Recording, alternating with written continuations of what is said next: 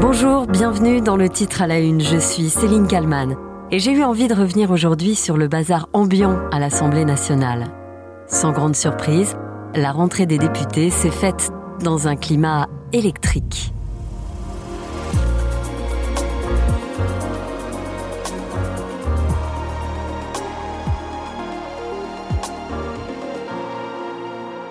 L'Assemblée nationale est, depuis la Révolution française, le siège de la représentation nationale. Alors je ne vais pas ici retracer toute l'histoire de l'hémicycle, mais plutôt me souvenir avec vous de moments très forts, historiques et mouvementés. Mais vous allez l'entendre, l'Assemblée ne se résume pas au chaos, aux invectives ou aux chahuts auxquels nous sommes habitués. Nous sommes le 17 septembre 1981. Monsieur le Président, Le garde des Sceaux, Robert Badinter, s'avance à la tribune Messieurs les députés, devant une assemblée attentive et silencieuse. j'ai l'honneur, au nom du gouvernement de la République, Le sujet est ici hautement important et symbolique. de demander à l'Assemblée nationale l'abolition de la peine de mort en France. À cet instant, Oui, vous entendez bien. Ou plutôt, vous n'entendez pas. Aucun cri, aucune invective, aucune insulte. Le garde des Sceaux parle, l'Assemblée l'écoute. C'était il y a 41 ans. Le 26 novembre 1974 est un moment très fort également. Je voudrais tout d'abord vous faire partager une conviction de femme. Une femme est ministre de la Santé. Je m'excuse de le faire devant cette assemblée presque exclusivement composée d'hommes. Alors certes, il y a des réactions, mais on est loin, très loin de ce que l'on connaît aujourd'hui.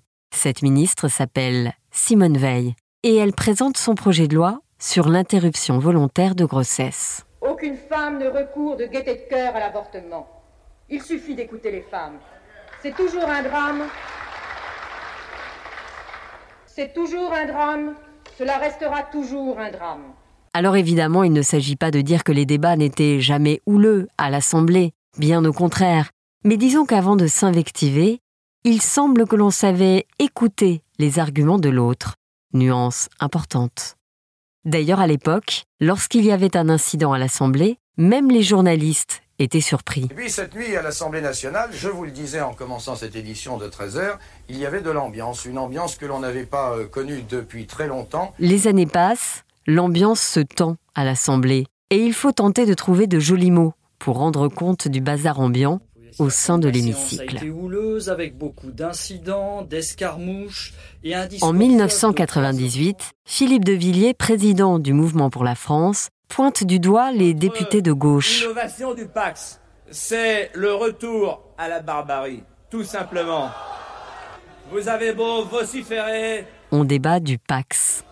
un jour, les victimes se lèveront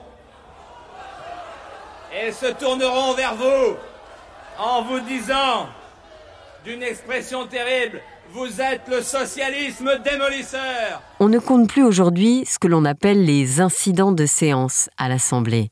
Mais certains ont marqué plus que d'autres, comme ce 20 juin 2006. Ce n'est plus une bourrasque, c'est une tempête politique qui a secoué l'Assemblée nationale cet après-midi. Ce jour-là, François Hollande, alors premier secrétaire du Parti socialiste, lance un réquisitoire à l'encontre du Premier ministre, Dominique de Villepin, Nous sommes dans le régime de l'irresponsabilité. qui sort de ses gonds. Je dénonce, monsieur Hollande, la facilité et je dirais même, en vous regardant, la lâcheté. La lâcheté qu'il y a dans votre attitude. Je le redis, la lâcheté. Ce jour-là, la séance est suspendue et les socialistes réclament des excuses de la part du Premier ministre, sous peine de boycotter les questions au gouvernement. Et puis il y a les habitués du spectacle. À l'image de celui qui était encore député il y a peu, Jean Lassalle. Jean Lassalle qui en 2017 pousse une grosse colère dans l'hémicycle. Ça- ce qui est honteux, c'est ce que vous êtes en train de faire, monsieur Lassalle. Vous n'avez pas à vous lever et à hurler dans l'Assemblée. Ça y est, vous avez terminé, je vous remercie. Jean Lassalle, habitué donc des coups de théâtre et autres mises en scène, et qui en novembre 2018 décide en pleine séance d'enfiler un gilet jaune. Monsieur Lassalle, veuillez immédiatement retirer ce gilet. Parfait, monsieur Lassalle. Ce rappel au règlement sera évidemment inscrit au procès verbal et vous en subirez les conséquences. Retirez, s'il vous plaît, ce gilet. Monsieur Lassalle, s'il vous plaît, allez manifester hors de cet hémicycle. La séance est suspendue. À l'Assemblée, les ministres doivent aussi défendre des projets de loi qui divisent le pays. Il faut accepter d'entrer dans l'arène de l'Assemblée et affronter les foudres ou les boycotts des députés. Le ministre de l'Immigration, Éric Besson, en fait l'expérience en 2009, en lançant un débat sur l'identité nationale.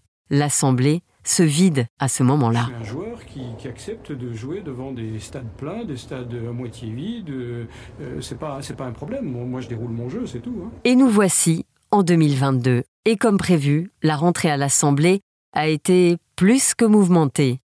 Les députés se sont retrouvés ce mardi pour la traditionnelle séance de questions au gouvernement.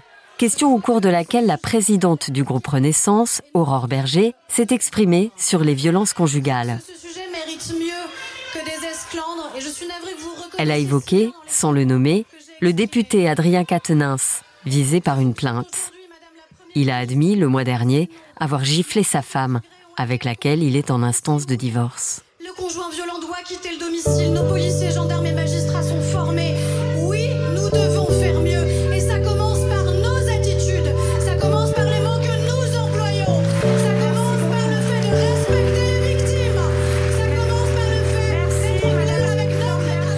déclarations, vous l'entendez, ont entraîné une réaction virulente des députés de la France insoumise. Daniel Obono a haussé le ton et demandé le milliard d'euros promis pour lutter contre les violences faites aux femmes. Madame Bono, vous continuez à invectiver l'Assemblée et à invectiver la présidente. La députée a été rappelée à l'ordre par Yael Braun-Pivet, la présidente de l'Assemblée nationale. prononce un rappel à l'ordre avec inscription au procès verbal. Au vu des premiers débats houleux dans l'hémicycle, nous allons sans doute devoir nous habituer à entendre régulièrement le règlement au sein de l'Assemblée nationale.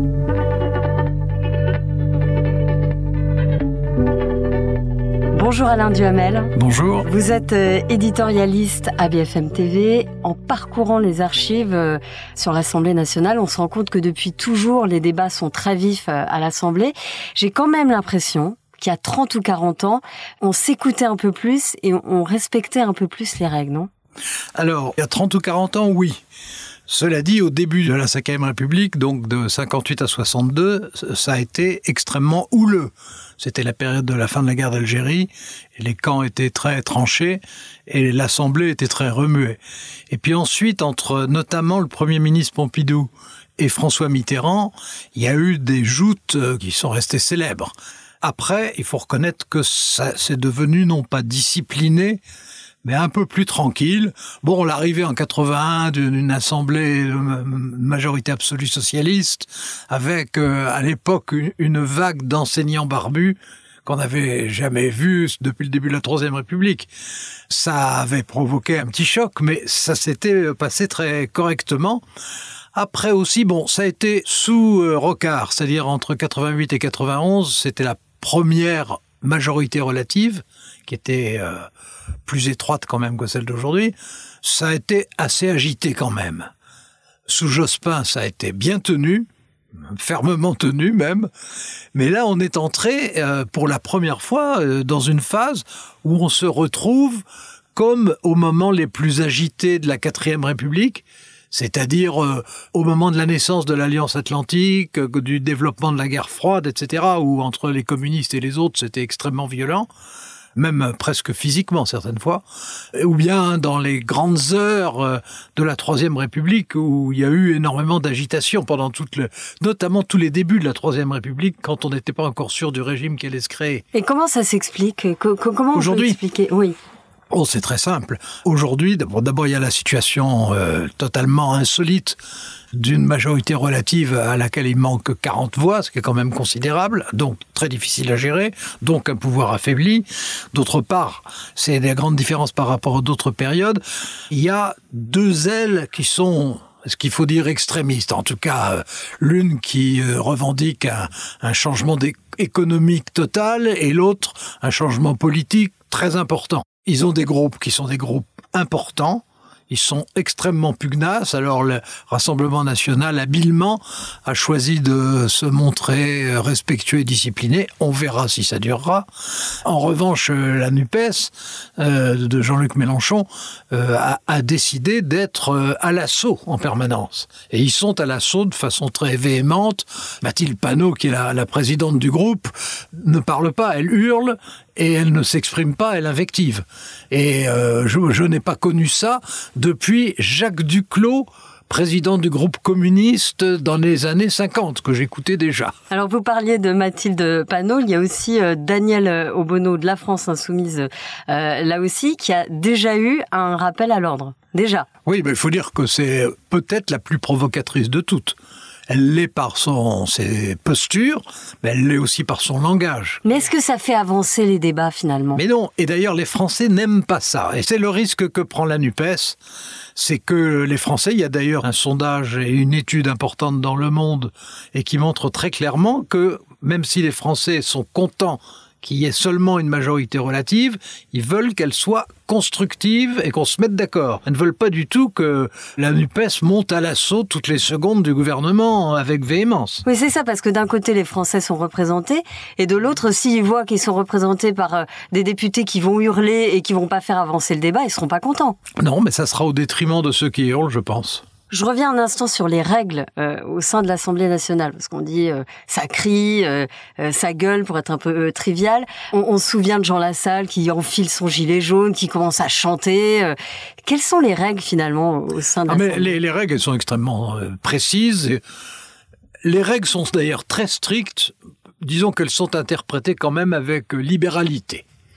Les, les, les présidents essayent de, enfin en tout cas les présidents, euh, les vrais présidents, pas les vice-présidents, ça dépend des cas. Mais les, les présidents, c'est eux qui président quand la séance est importante. Euh, les présidents à la fois veillent à ce que les comportements sont ce qui doivent rester, mais en même temps euh, ne sont pas pointilleux. La présidence de l'Assemblée nationale a une nomenclature très précise de ce qu'on n'a pas le droit de faire et des sanctions que ça peut entraîner ça peut entraîner jusqu'à la suspension de l'indemnité.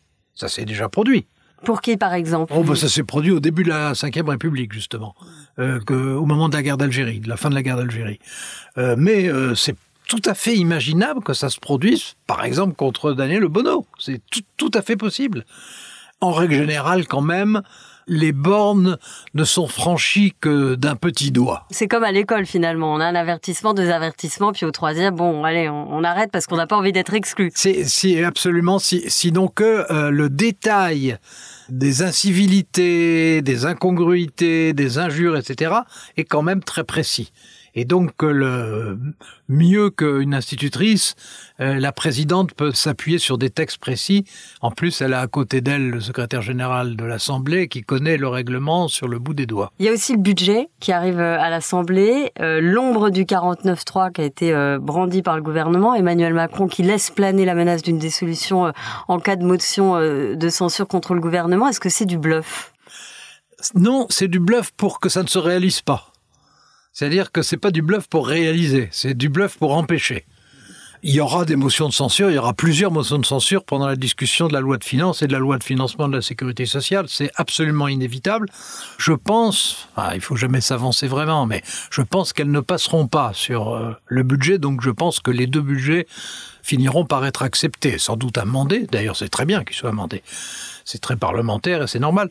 Mais je pense que ça passera. Là où il y aura vraiment une grande difficulté, c'est quand on en sera, c'est pendant la même session, mais plus tard, euh, sur la réforme des retraites. Parce que là, il y a une possibilité réelle de motion de censure. Et effectivement, s'il y a une motion de censure, qu'il l'emporte, a la motion de censure à la majorité, c'est difficile hein, d'avoir la majorité avec une motion de censure, puisque les seuls votes recensés sont ceux des personnes qui sont sur place. Autrement dit, il faut une majorité absolue sur la totalité d'une assemblée qui est incomplète. Alors donc ça complique évidemment. Mais euh, ça n'est pas exclu qu'il y ait une conjonction de toutes les oppositions à ce moment-là à propos de la retraite Et s'il y a ça, si euh, la censure est votée, eh ben, il y aura forcément dissolution. Il n'y a pas d'autre solution d'ailleurs, parce que quand une motion de censure est votée, ça ne s'est passé qu'une fois sous la Ve République. En 1962. C'est ça. C'est Georges Pompidou, qui a été immédiatement renommé par le général de Gaulle, mais qui a immédiatement dissous. Et on ne peut pas faire autrement puisque le gouvernement est renversé on peut toujours imaginer de, nommer une autre personnalité de la majorité, mais si elle arrive au lendemain d'une motion de censure, quelle est sa marge, quelle est son autorité, quel est son pouvoir? Rien. Donc, faudrait dissoudre. S'il y a motion de censure, il y a dissolution. Autrement dit, le 49.3, contrairement à ce que croient la plupart des gens, le 49.3, c'est une arme dangereuse à la fois pour ceux qui le votent, c'est-à-dire l'opposition, et pour ceux contre qui c'est voté, c'est-à-dire le gouvernement c'est dangereux et pour le gouvernement et pour l'opposition. Si on compare les autres assemblées euh, en Europe, est-ce que euh, c'est pas plus serein euh, là-bas que chez nous? Non, en Grande-Bretagne, qui est le pays le plus civilisé et à mes yeux le plus démocratique de loin et depuis le plus longtemps, entre la majorité et le gouvernement, c'est extrêmement violent et les termes ne sont pas agréables. Alors la seule chose, c'est que on ne doit pas s'interpeller personnellement on répond aux députés de l'opposition, le gouvernement s'adresse au speaker, donc au président, etc. Mais c'est très agité.